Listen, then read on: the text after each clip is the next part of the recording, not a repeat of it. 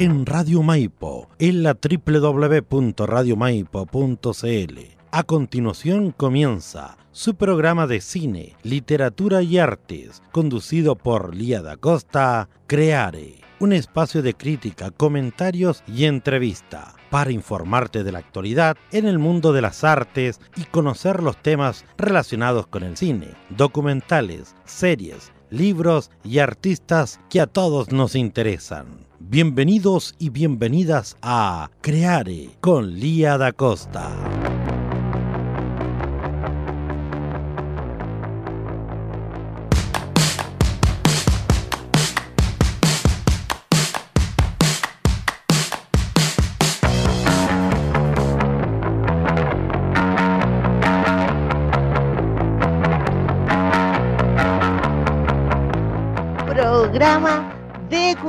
Cine, arte, actualidad, en el cual ustedes van a poder enterarse de algunas, de algunas noticiones y también van a poder escuchar comentarios y críticas de algunas películas.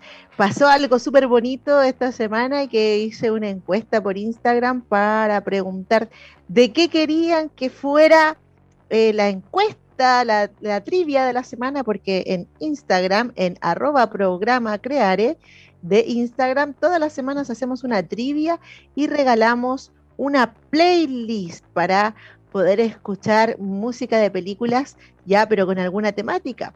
Así que pregunté de qué quiere que haga la, trivia esta semana y arrasó la, las películas espaciales, arrasaron en la encuesta. Por tanto, se hizo la trivia de las películas espaciales, pero también el programa de hoy, aquí por Radio Maipo, también estará dedicado a las películas espaciales. Además de eso, tenemos un gran invitado hoy día, un diseñador, Luis Velázquez Mella, que también estará con nosotros, con el cual estaremos explorando, explorando su arte y sus diseños, ya que aquí los estoy mirando y están súper requete bonitos. Así que aquí estamos nuevamente en Creare, un programa que va a estar buenísimo, como les decía, con películas espaciales y con un gran invitado.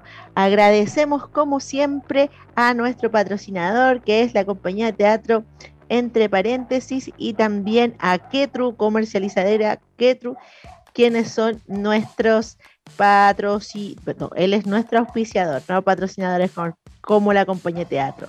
Le mando un saludo a Fabián Arancibia y a todo el segundo elenco de la compañía de teatro que está preparando ya un montaje para el día 20 de noviembre a las 20 horas completamente gratuito.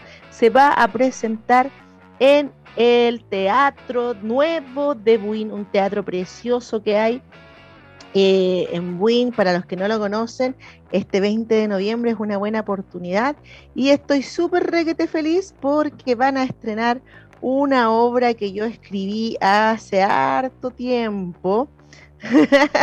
una obra que escribí hace muchos años, no voy a decir cuándo, que se llama Suicidas y en esta ocasión el segundo elenco de la compañía, entre paréntesis, lo está montando. Yo no he visto nada, ni un ensayo, ni una cosa, así que es todo una sorpresa para mí pero también invito a todos los buinenses y a toda la gente que nos está escuchando y que pueda venir al teatro eh, a ver el estreno de esta obra llamada Suicidas, una temática súper importante y trascendente que está tomada desde varios puntos de vista por la compañía de teatro entre paréntesis.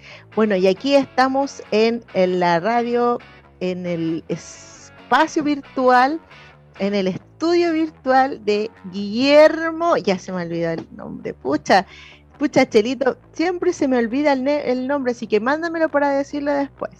Y eh, recuerden que somos transmitidos por www.radiomaipo.cl, Radio Buena Alerta, que es www.buinalerta.cl, JK Radio, Florencia Radio y en Facebook nos pueden ver por las fanpages de Lía da Costa, Creare, Tío Win, Talagante Radio, eh, Talagante Radio, Festival de Teatro de Win, Comunicaciones Digital y en YouTube también nos pueden ver en vivo por el YouTube, por la, página de Radio Maipo. Suscríbase a la página de Radio Maipo de YouTube Y también el viernes, o sea, mañana, vamos el viernes. Yo siento que la semana se me pasa tan volando que se me olvida que viernes es mañana. Y vamos a estar en Spotify y este el programa de Spotify lo voy a publicar en historias de, de nuestra página Creare. Así que solamente va a tener que apretar el link y va a poder escuchar el programa. Bueno, vamos a partir hoy día con una película rusa que se llama Sputnik, que me sorprendió la verdad. ¿Qué quieren que les diga? Me sorprendió la película. Ya les voy a, a mostrar una imagen. Ya, oye, eh, miren, ¿qué quieren que les diga? Las películas rusas son diferentes ya son diferentes. Uno siempre tiende a decir, no, es que son súper raras, eh, etcétera. etcétera. Uno siempre tiende a decir, no, es que son súper raras las películas rusas, pero es que más que rara, lo que hay que entender ya es, que la película tiene una cultura distinta, está hecha desde una mirada diferente, ya. Eh, ellos tienen otra forma de ver el mundo distinta a la nuestra. Y ya partiendo de esa base, para nosotros siempre va a ser rara, siempre va a ser raro. Y eso se los digo como recomendación para cualquier película que ustedes em, quieran ver que sea de una, de una cultura distinta a la occidental, que estamos acostumbrados, siempre van a encontrar que todo estaba raro. Eh, eh, eh, bueno, aquí está la película, espero que puedan ver la imagen, se llama Sputnik. Ya, aquí se trata también, es una película que yo pensé que era espacial porque yo la busqué en las películas, el estado de películas espaciales, me salió esta película y dije, ah, voy a ver esta película rusa. Y eh, no era tan espacial, no, no era tan del espacio. O sea, ya le, salen en el espacio, pero solo al principio de la película. Pero sí lo que aparece, y es muy interesante, aparece toda la forma que tienen de ver eh, los rusos la carrera espacial. Una de las diferencias más importantes de todo lo que nosotros conocemos por las películas yankee es que acá los, los procesos o, los momentos fueron eh, siempre ultra secretos, ya aquellos que se, que se iban al espacio y se preparaban para el espacio no siempre eran voluntarios, muchas veces todos los que trabajaron en, en, Rusia para, en la carrera espacial eran prácticamente obligados porque eran mandados a hacer, hacer eso. Eh, por lo tanto, también, también había otra sintonía eh, respecto de, la seguridad como que más que más que fueran así como que nosotros vemos las películas gringas que igual están en riesgo y todo, pero siempre está Houston no sé qué, Houston we had a problem y tenemos un montón de gente preocupada de los astronautas, ya eh, no, no, no sucede, no sucede lo mismo en las películas rusas, no, no están transmitiéndolos por la televisión y, es muy divertido porque en esta película en Sputnik muestran toda esa realidad y entre esas también muestran las fake news cómo las preparaban y cómo las mostraban, así como, eh, de hecho mostraban a otros astronautas que ni siquiera eran los reales de, los que estaban en el viaje, ya, eh, y también estaban como allá en el espacio exterior como la vida, ya, entonces no se sabe realmente con seguridad cuántos astronautas rusos realmente fallecieron en el espacio, cuántas pruebas realmente se hicieron con ellos, y eso, esa, ese estado de la la carrera espacial rusa le da un contexto muy diferente al contexto de la carrera espacial en Estados Unidos, que tiene otra tónica, que tiene, cierto, que son populares, grandes masas de personas alentándolo, eh, postulando para ser astronauta, héroes nacionales y todo eso. Acá también se les trataba de héroes nacionales, pero estábamos en rigor en otro sistema político, en otro sistema social muy distinto. Por lo tanto, ese contexto da un espacio propicio para una película de ciencia ficción sobre la carrera espacial, pero de horror. Y con eso me encontré ayer cuando vi esta película. Me encontré con una película de terror. más que una película espacial, me encontré con una película de terror. Sputnik fue estrenada en el año 2020, dirigido por Egor Abramenko y protagonizada por Oksana, así se llama, Oksana Akinchina. Oye, preciosa la mujer, preciosa, preciosa, preciosa, preciosa. Y por Piotr Fyodorov. Piotr Fyodorov. Esos son los actores y, la actriz protagonista, el actor y la actriz protagonista de Sputnik Extraño Pasajero. Bueno, ¿de qué se trata esta película? Esta película se trata de un eh, de un de la llegada, bueno, esto es 1983, primero ubiquémonos en 1983, un viaje de los astronautas llega, ¿cierto?, a la Tierra después de haber tenido un encuentro cercano del tercer tipo, yo diría del cuarto tipo, y eh, llegan a la Tierra, a Kazajistán, ya eh, caen ahí, y uno de ellos llega ya prácticamente muerto, el otro desaparecido, completamente desaparecido, y uno estaba vivo, pero está ahí sangloniento, ahí está con, lleno de sangre, medio herido. Y a este personaje lo encierran y se lo llevan, ¿cierto?, a una, a un eh, una base militar donde le hacen experimentos y lo empiezan a estudiar.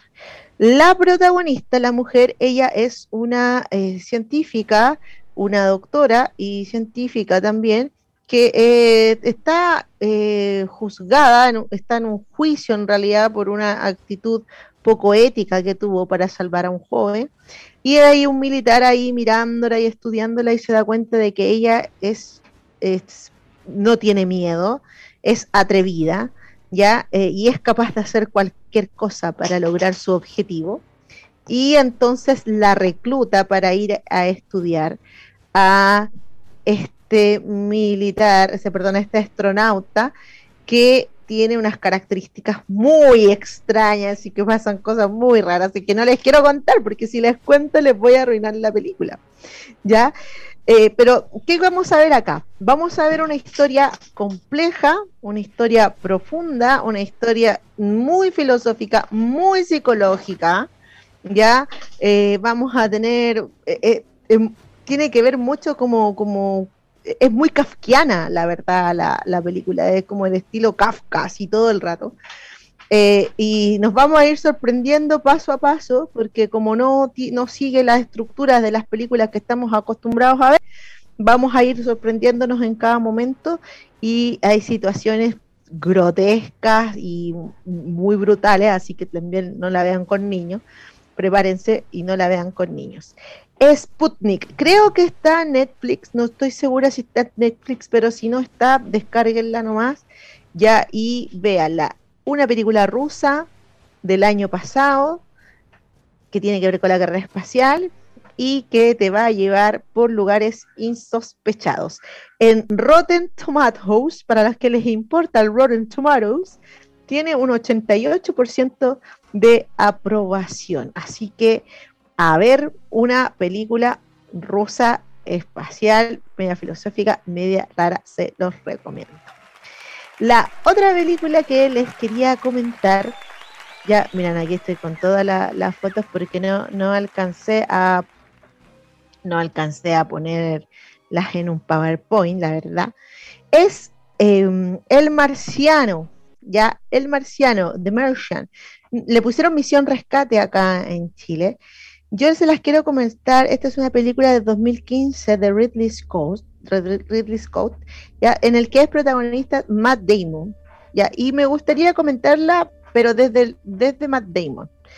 ¿ya? Matt Damon es un actor eh, que tiene como un, una vida pública igual importante, defensor de la ecología y, filántropo, ¿ya?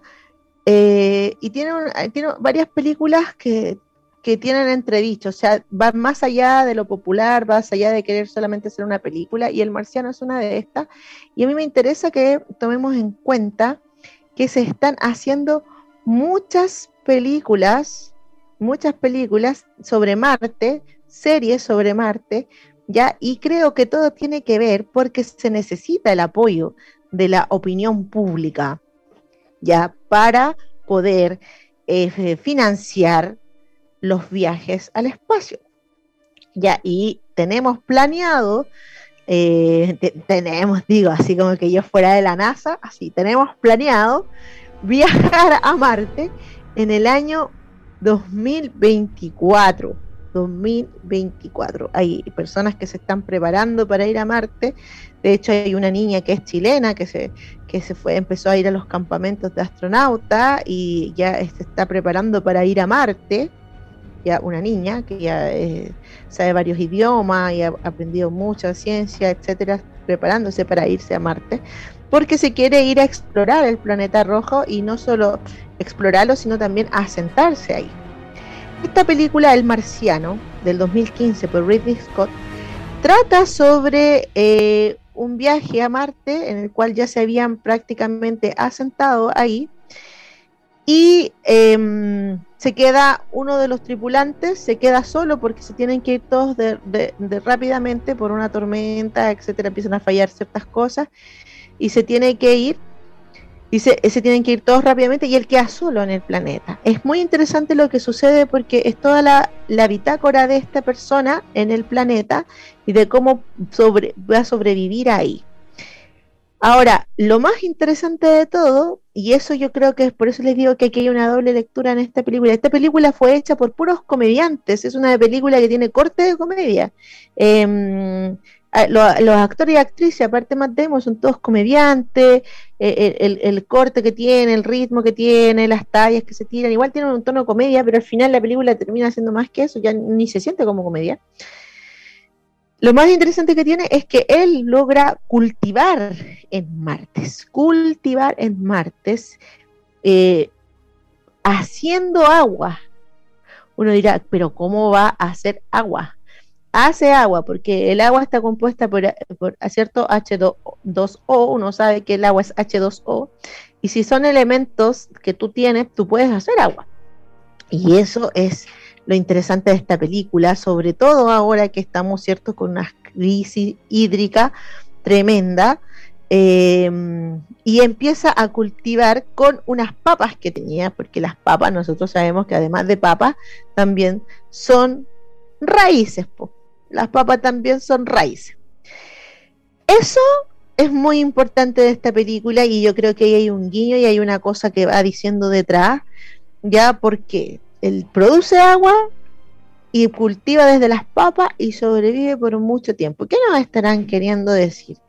Yo los invito a ver El Marciano de Matt Damon, porque Matt Damon, como les decía, tiene una eh, trayectoria de películas que van más allá. Por ejemplo, el director de Sector 9, que es una película, cierto, muy interesante, de extraterrestres, que llegan a la Tierra, quedan varados acá y empiezan a vivir como un campamento, ya casi como inmigrantes, realmente eso es, son como extraterrestres que viven como inmigrantes refugiados en, Rusia, ya, eh, y tienen que, los humanos tienen que convivir con ellos, hay un análisis sociológico pero fundamental en la película Sector 9. Pero también tiene este mismo director otra película que se llama Elysium, donde trabaja Matt Damon y también trabaja Diego Luna.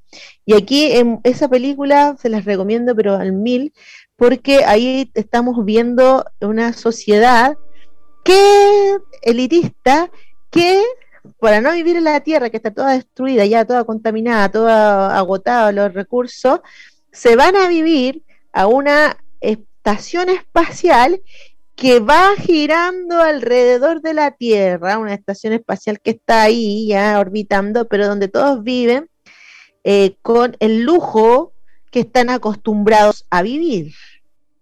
A mí esa película me encanta, Elysium es muy buena. A mí, ¿saben lo que me recuerda a eso?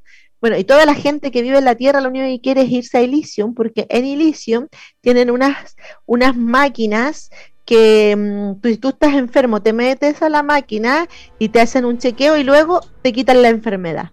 Pero esas máquinas solo están allá en Elysium, en esta estación espacial, no están en la Tierra. Entonces toda la gente lo único que quiere es irse a Elysium de forma legal, y legal como sea.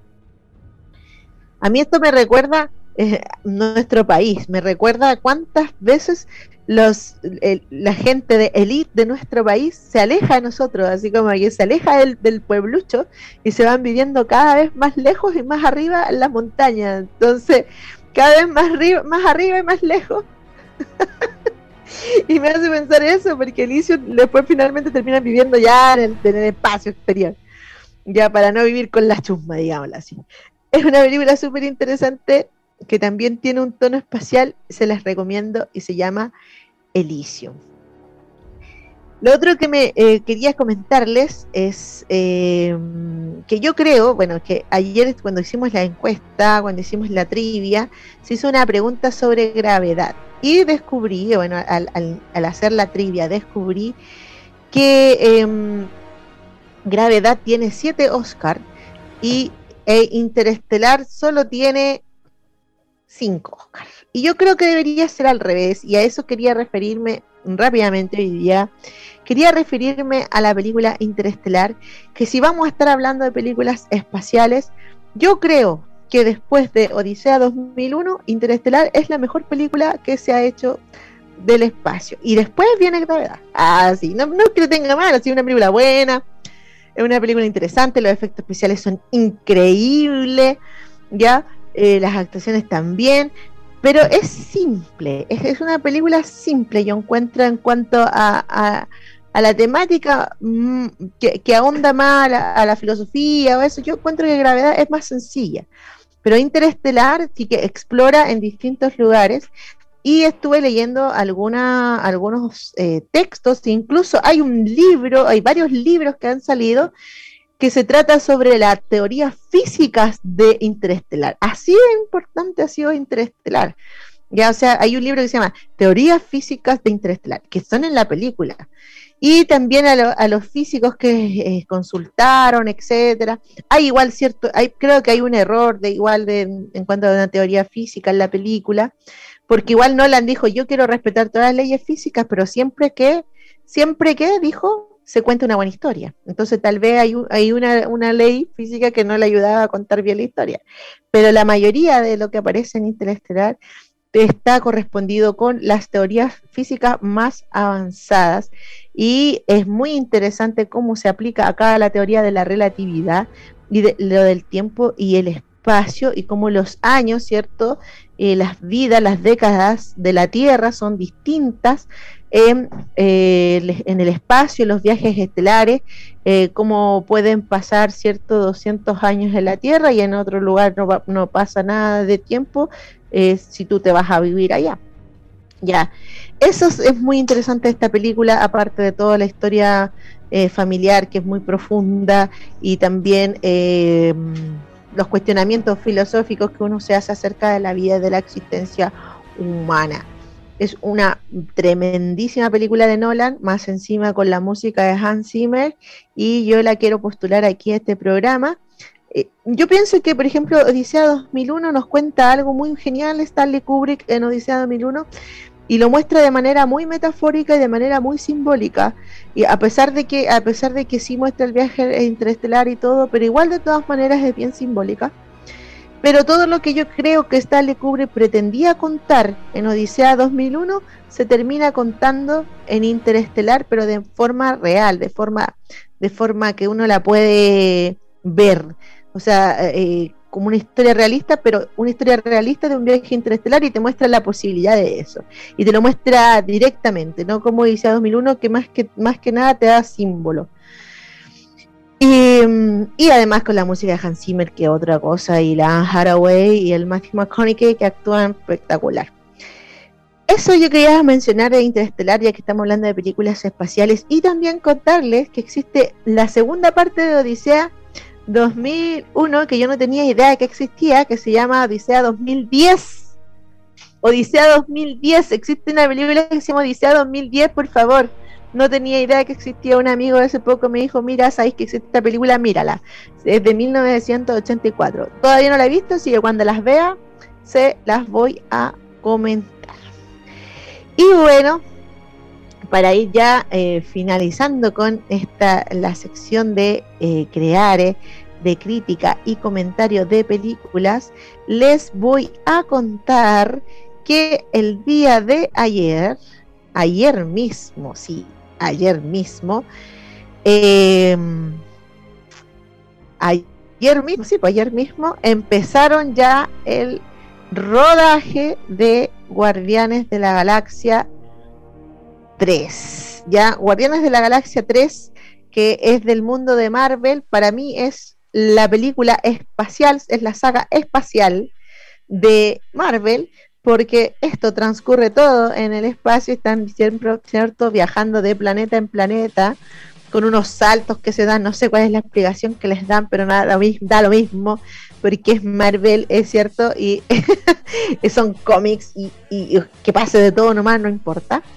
Pero les cuento que esta película costó mucho que saliera porque se había acusado de algo, se había acusado de, mm, de unos tweets que había escrito el director, qué sé yo, y lo habían sacado y después eh, eh, todos los actores se unieron en contra de esta cancelación y volvió el director James Gunn, que es un tremendo director, que es el que sacó a flote, ¿cierto? Ahora Escuadrón Suicidas 2, entre otras, y bueno, había dirigido la Guardia de la Galaxia 1 y 2, y finalmente entonces él volvió, pero tuvieron que esperar que terminara todo su ciclo de, de, Escuadrón Suicida 2 para poder ya empezar a trabajar en Guardianes de la Galaxia 3.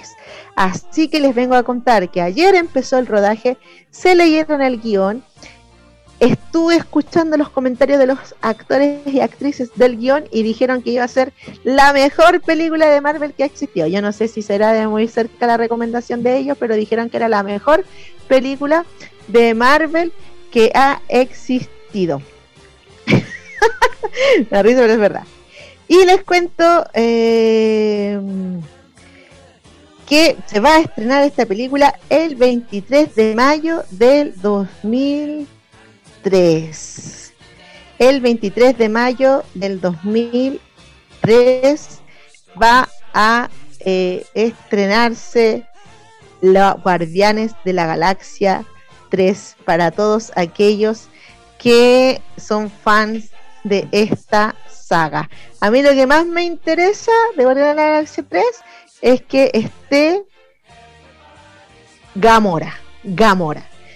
Gamora, ya sabemos quién es Game, ¿cierto? Bueno, hay algunos que no lo saben, algunos que no lo saben. Ya, bueno, pero les quiero decir que lo que más me interesa es que esté Gamora en Guardianes de la Galaxia 3. ¿De qué se trata Guardianes de la Galaxia? Para aquel que no tiene idea de nada, son puros losers, son puras personas así como marginales, ¿ya?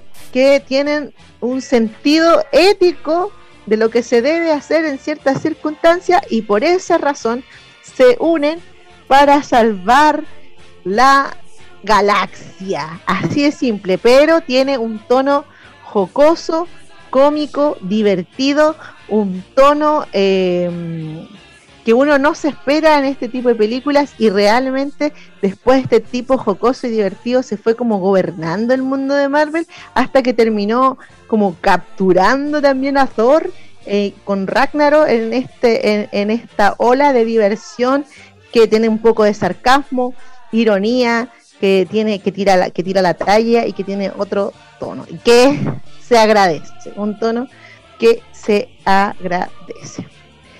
Bueno, queridos, así termina entonces los comentarios de películas espaciales de hoy.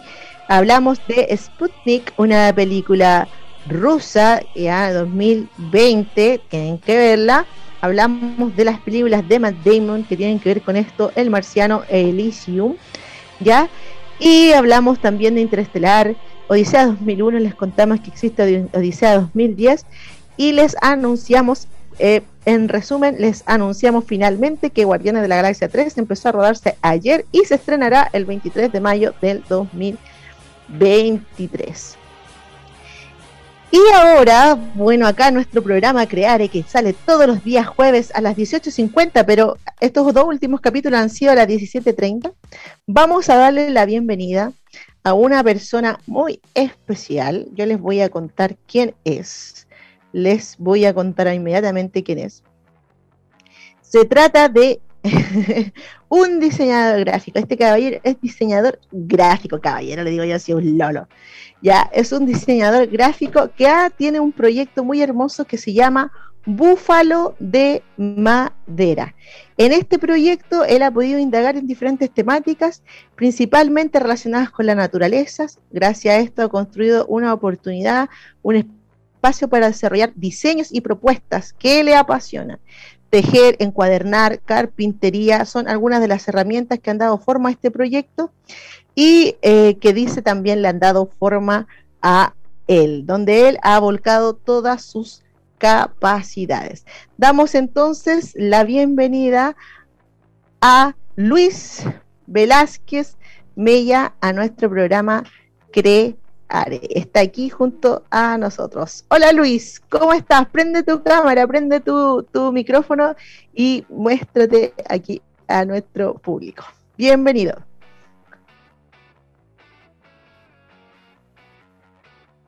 Ah, tal vez tiene problemas para entrar. A ver, vamos a ver. Porque no, no, no, no está. Ahí sí, ahí sí, ahí está. Hola Luis, ¿cómo estás? Activa, activa el audio que está apagado. Está. apagado el micrófono. Ahí sí, ahí sí. Cuéntanos, ¿cómo estás? Eh, todo bien, desde el trabajo, así que me costó un poco eh, conectarme, pero todo bien. Ah, qué bueno, qué bueno.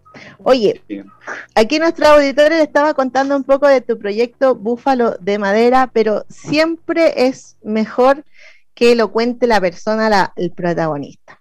Cuéntale tú a nuestros invitados, cuéntale en qué consiste este, este proyecto que tú realizas con tanta pasión.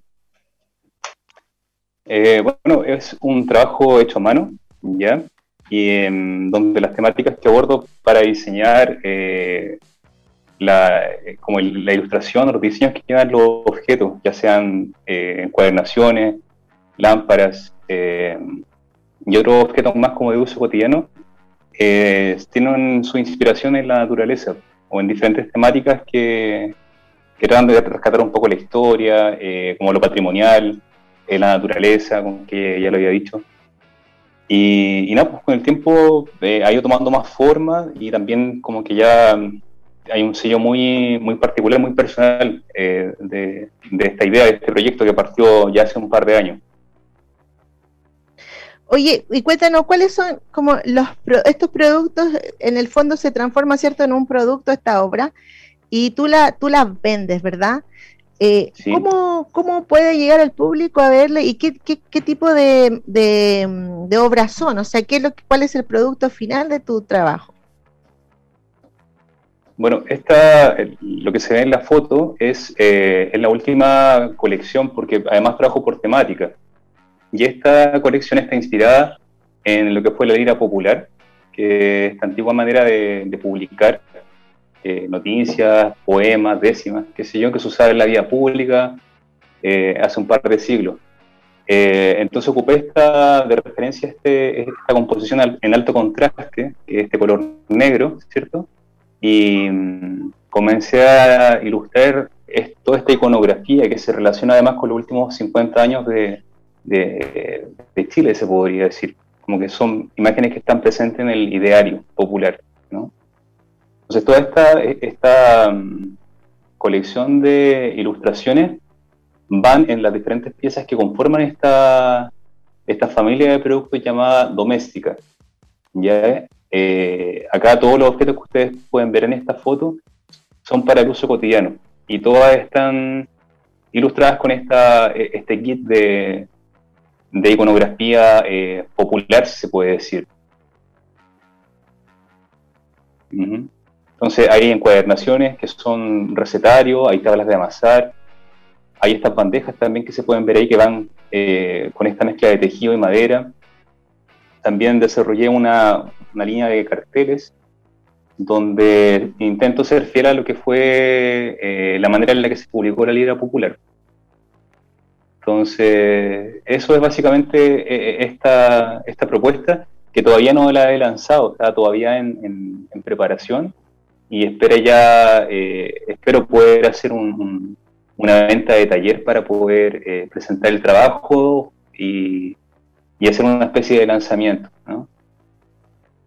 Ah, o sea que esto que estamos mostrando es una primicia. Es una primicia. Sí. ¡Wow! ¡Qué honor! Sí, es un honor para nuestro programa. Para crear, eh, mira, acá en crear mostrando la creatividad y también la premisa de búfalo de madera. Estos que está acá son grabados, ¿cierto? Es un traspaso entonces la, madera se emulsiona con esta cola fría, digámoslo así, una imagen y esa imagen después la traspaso con, este, con esta emulsión hacia la madera.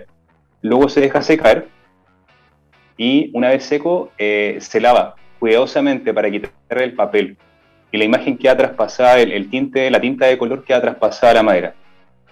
Es eh, súper eh, delicada la, parte del, lavado de la madera porque muchas veces si uno hace mucha fricción termina saliendo la imagen. De hecho, hay fotos que se logran ver ahí, e, ese registro como del proceso del lavado de la madera. Entonces, la imagen está, eh, está con diferentes fisuras, si se puede decir. Eh, y bueno, lo hace aún más interesante porque da cuenta de este, de este registro de esta factura, de lo que es hecho a mano.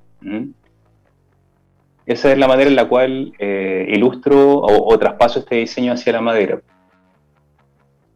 Oye, ¿y cuáles son eh, las motivaciones o la, o la forma, el proceso creativo que tú utilizas para elegir las imágenes que, que, son grabadas acá en estos trabajos? Porque yo estoy mirando y es bien diverso, es bien diverso lo que ahí podemos apreciar.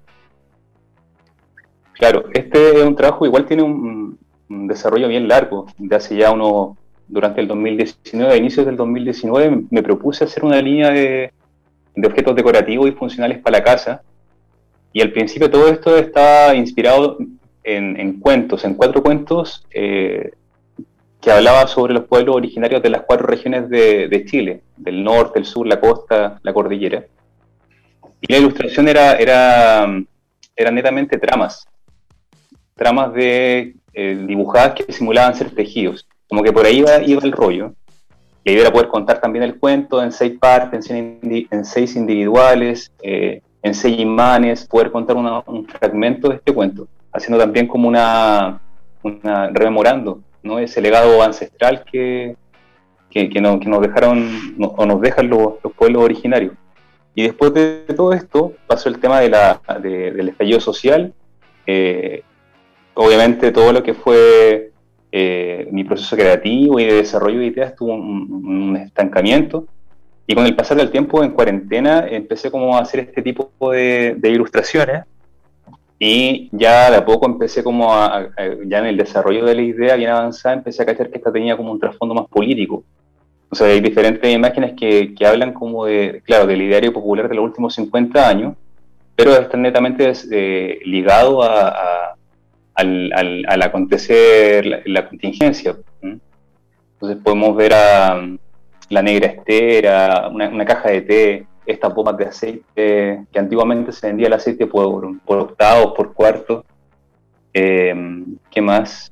La araucaria. Entonces, diferentes elementos que, hablan también como de una idea política eh, respecto a lo que está sucediendo en, en, el acontecer nacional, pues, sobre todo después del 18 de octubre.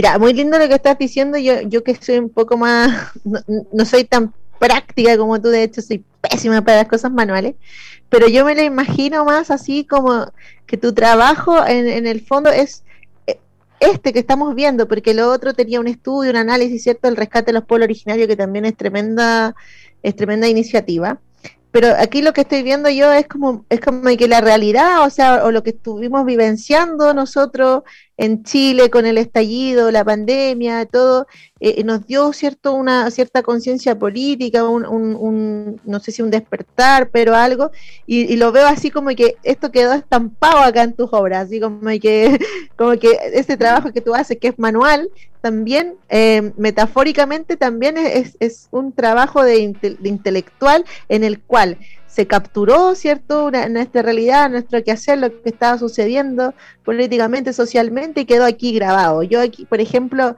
estoy mirando a Pedro Lemebel, y Pedro Lemebel, ¿cierto?, es un, es un personajazo para, nuestro acontecer actual.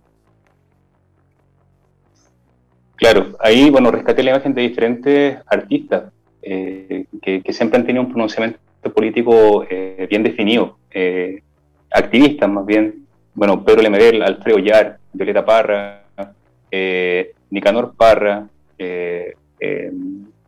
Andrés Pérez también con la Negra Esther. Entonces, claro, como que ya cuando empecé a armar la ilustración completa de todo este estas composiciones ¿no? que van en la tapa, todos estos elementos que empiezan a conversar finalmente. Eso, eso igual como que fue una pase limpio, se puede decir. Igual conté una historia, Quizás no la que pensé en un, en un inicio, como de algún pueblo originario, pero sí eh, se arma un relato entre todas estas composiciones de, iconografía que hablan de la acontecer, de la acontecer nacional. Oye, me parece súper interesante el trabajo que tú haces. Te quiero preguntar, esto, todos estos diseños y todo este proyecto eh, se ha que has levantado, ¿lo has hecho tú solo o tienes algún compañero, un partner de trabajo?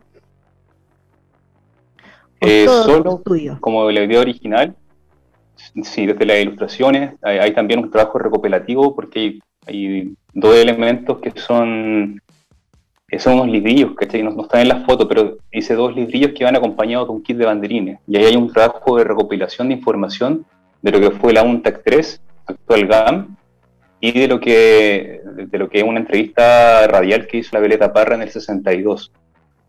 Eh, todo eso ya es, claro, es un material que está recopilado de internet, eh, tiene todo su tema de, de citas bien puestas en, el, en este librillo, pero todo el resto de imágenes son eh, desarrolladas por mí, la temática también.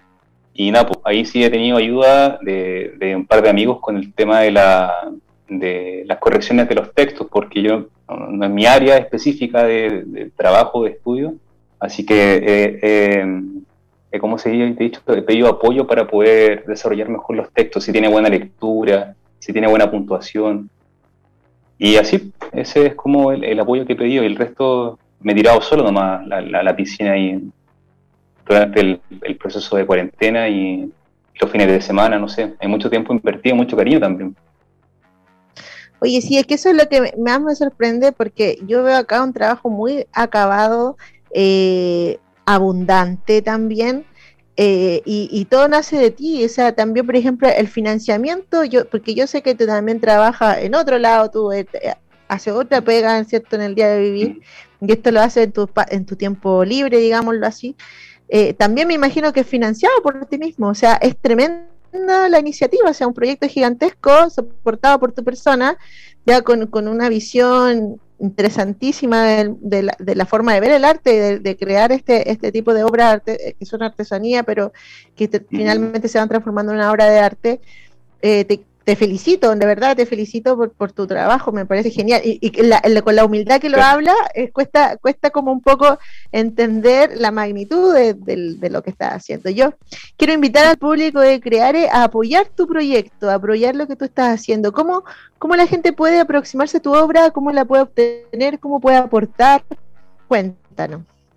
Eh, el principal medio de difusión de mi trabajo es Instagram y Facebook eh, al momento todo lo que las imágenes que estáis viendo tú, eh, no hay nada de eso en, redes sociales, están mis cosas, mis trabajos antiguos, mis trabajos anteriores. Eh, así que nada, pues me pueden buscar ahí como Búfalo de Madera, todo junto, en Instagram y en, Facebook. Eso, eso. Próximamente está el lanzamiento de este material, así que más adelante lo van a poder ver seguramente en la primera semana de diciembre. Oye, yo quiero contarles también a auditores que yo te pedí a ti, eh, a pedido, fue a pedido, a pedido, una, una, una tabla de amasar con un lero y todo. Oye, preciosa y con nos las hiciste con la frase de nuestra familia, ¿cierto? Amule que es como los collinados nunca se rinden, que es como el eslogan de mi familia. Eh, y me pareció precioso. Eh, eh, ¿Todavía la gente puede acceder a eso, a comprarte una, tabla de amasar con un grabado especial para la familia?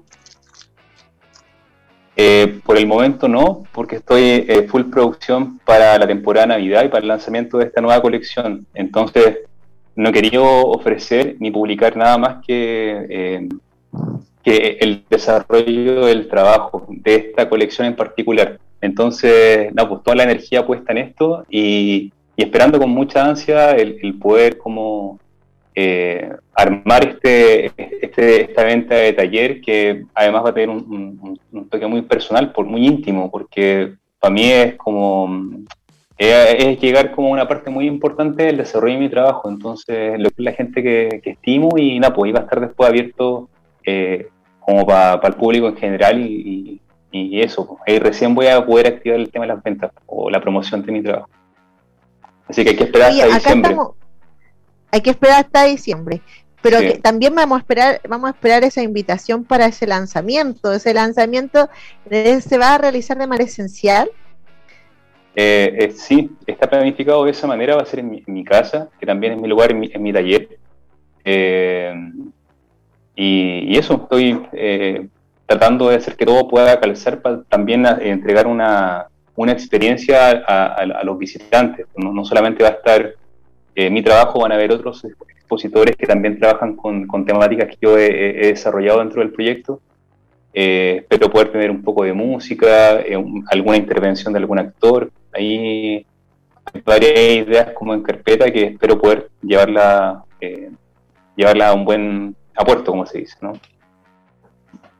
Oye, qué bella idea, qué bella idea. Entonces, para poder enterarnos de esto, para poder asistir, hay que seguir Búfalo de Madera en Instagram. Oye, acá estoy mirando el, estoy mirando esto, estos tejidos, ¿cierto? Este, es el tejido que tú te, al que tú te refieres cuando describes que también tiene que ver con tejer todo esto, ¿verdad? Eh, ¿Qué material está hecho? Eh, para cuál es el propósito, por ejemplo, de este, este objeto, es como una panela para guardar cosas. Bueno, es una bandeja que puede ser funcional, o sea, la puedes usar para el desayuno, para, para lo que tú queráis, la puedes colgar dentro de la cocina. Hay mucha gente que la usa como un elemento decorativo. Es, una de las piezas más importantes de la colección porque es la única que, hace esta unión de la trama y de la beta, que es como el eslogan de la colección doméstica. Eh, hay una unión de estos dos elementos que, definen de alguna manera mi, factura. Aprendí a tejer hace un par de años y es segunda vez que incluyo el tejido dentro de mi trabajo.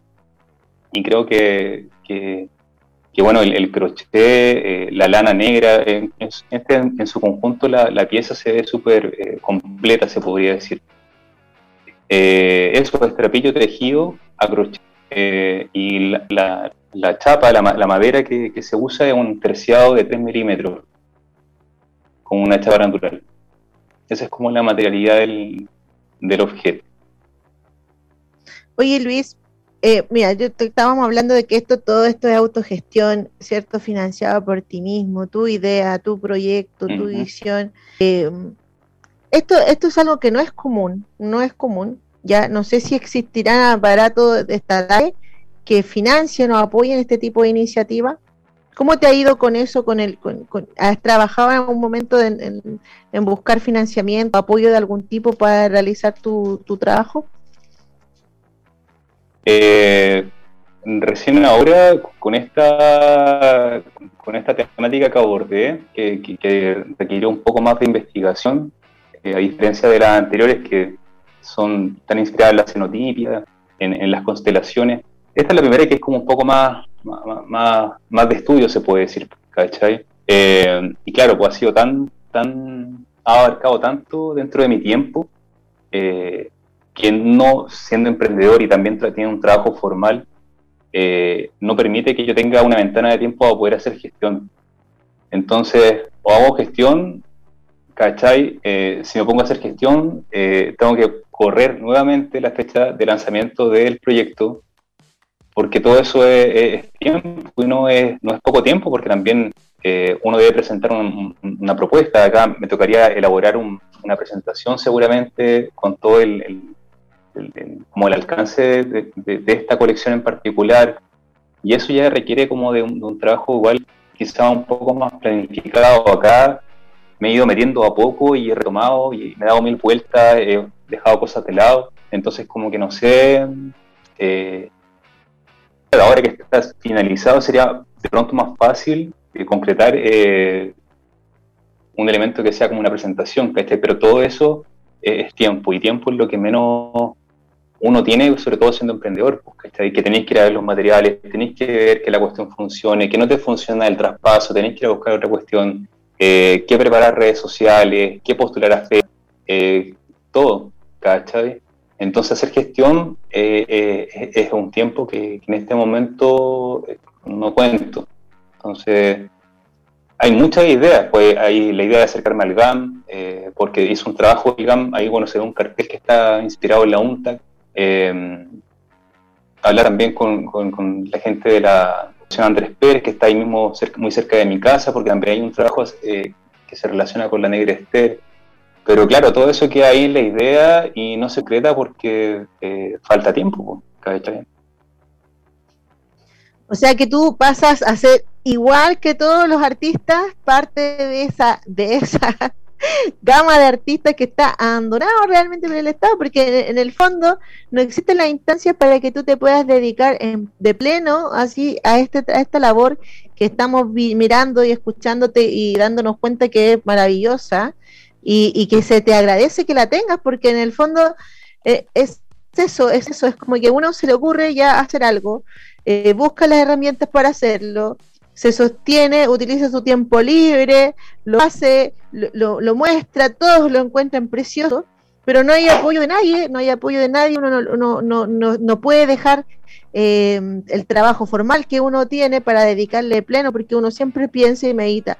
O sea, si los artistas pudieran dedicarse de lleno a su arte, podrían llegar siempre mucho más a representar de una manera más bonita, más grande, más expansiva al, al, al propio país, ¿cachai? Eh, y, se lamenta, se lamenta eso. Esperemos que las políticas públicas cambien para que se vayan dando las posibilidades a los artistas como corresponden y puedan dedicarse a su trabajo como corresponde. Y de verdad te deseo, te deseo lo mejor en este proyecto, que te vaya súper, pero súper bien para que llegue determinado día en el que te puedas dedicar nada más que a esto y puedas tener todo este que, que, yo lo veo yo lo veo más que un emprendimiento lo veo más que una pyme yo lo yo esto lo veo como arte ya y ojalá tengas pronto el espacio que se necesita para que puedas desarrollar esta este tipo de trabajo que para mí es muy hermoso y es algo que yo no podría hacer nunca porque soy ñurda pero ñurda total te lo juro para todo esto no sé nada nada pero me parece que, es algo que, a todos nos gustaría ver, eh, entender y tener en... Eh, mira, mira, salí yo acá, no hay que ver esa foto, ¿te das cuenta? Eso porque yo tampoco tengo tiempo, yo tampoco tengo tiempo, yo hago este trabajo de la misma forma que tú, en mi tiempo libre, y a veces ni siquiera me queda tiempo para hacer el PPT como me encantaría o como me gustaría hacer. Así que eres, de los nuestros, pues querido Luis, de los nuestros. Oye, Ahora que estamos terminando, espérate que aquí me están mandando, mira qué bonito, te, están mandando algunos mensajes, mira, dice, em, saludos cordiales desde Quintero de Chile, un abrazo muy grande, cuídense mucho, saludos a Luis de Orlando Collinado, un fuerte abrazo, dice, eh, lindo trabajo, muchas felicidades, te dice Zulema Rojas, mira qué bonito, te están mandando mucho, muchas gracias, cariño, muchas gracias. Saludos, así que ya saben, a seguir, a seguirlo en Instagram, Búfalo de Madera. Mira, ahora que ya estamos terminando el programa, te doy la palabra para que tú puedas expresar lo que tú quieras, invitación, proyecto, idea, tírate, no sé, una, un eslogan político, lo que queráis. Es libre. eh, pucha, no sé, que, bueno, gracias por la invitación. Eh, arriba la, como la autogestión, eh, el, el, discurso no, no, no, tradicional, se puede decir, porque es una manera distinta de poder informarse, de poder comunicar, eh, así que aguante con eso. Felicitaciones a ustedes también como equipo. Eh, y nada, pues, eh, ya que se acercan estas fechas de, de Navidad, donde, no sé, hay, hay un, alta, un alto interés por conseguir objetos, por regalar, por hacer presentes, eh, considerar que hay, una, hay un montón de buenos emprendedores, de, gente que está ahí trabajando, esperando una fecha de poder salir con sus cosas a vender, ya sean hechas a mano, eh, eh, idealmente siempre hecho a mano, creo yo que eso es un valor adicional hacia las cosas. Napo, pues, darle prioridad a eso, tratar de buscar lugares donde se puedan encontrar estos objetos hechos a mano de emprendedores y apoyar como el desarrollo de estos, de estos proyectos. A lo mejor de esa manera también uno es bastante enriquecedor estar en una feria y ver la reacción de la gente con el trabajo de uno y hacer este intercambio, no solamente del valor del dinero, ¿no? sino también como de la experiencia del trabajo. Y, eso es enriquecedor tanto para quien compra, para quien recibe el regalo y para que también, para uno que también lo vende. Entonces, a moverse en la feria van a haber varias ferias. Eh, acá el Santiago Centro en calle Bandera va a tener dos o tres, no sé, eh, buscar ahí donde poder eh, apañar a algún emprendedor. Eso. Oye, oye, ya te ganaste la pañe de Radio Maipo, porque aquí mi querido jefecito está diciendo si tienes afiche o logo para que pueda él poner en la página web de Radio Maipo para ayudar a difundir tu labor. Así que ahí después te conversarán y le traspasarás tú todo ese material para que también te pueda ayudar a difundir.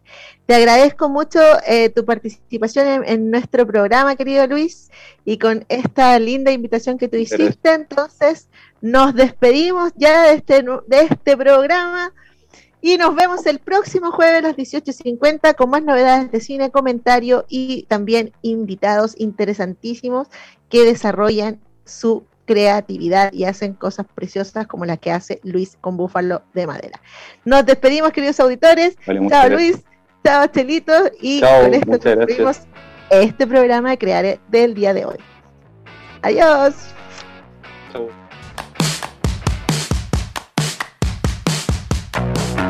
Radio Maipo presentó Creare, un espacio de crítica, comentarios y entrevista para informarte de la actualidad en el mundo de las artes y conocer los temas relacionados con el cine, documentales, series, libros y artistas que a todos nos interesan. La próxima semana, en este mismo horario, Lía da Costa volverá con su programa de cine, literatura y artes. Hasta el próximo programa.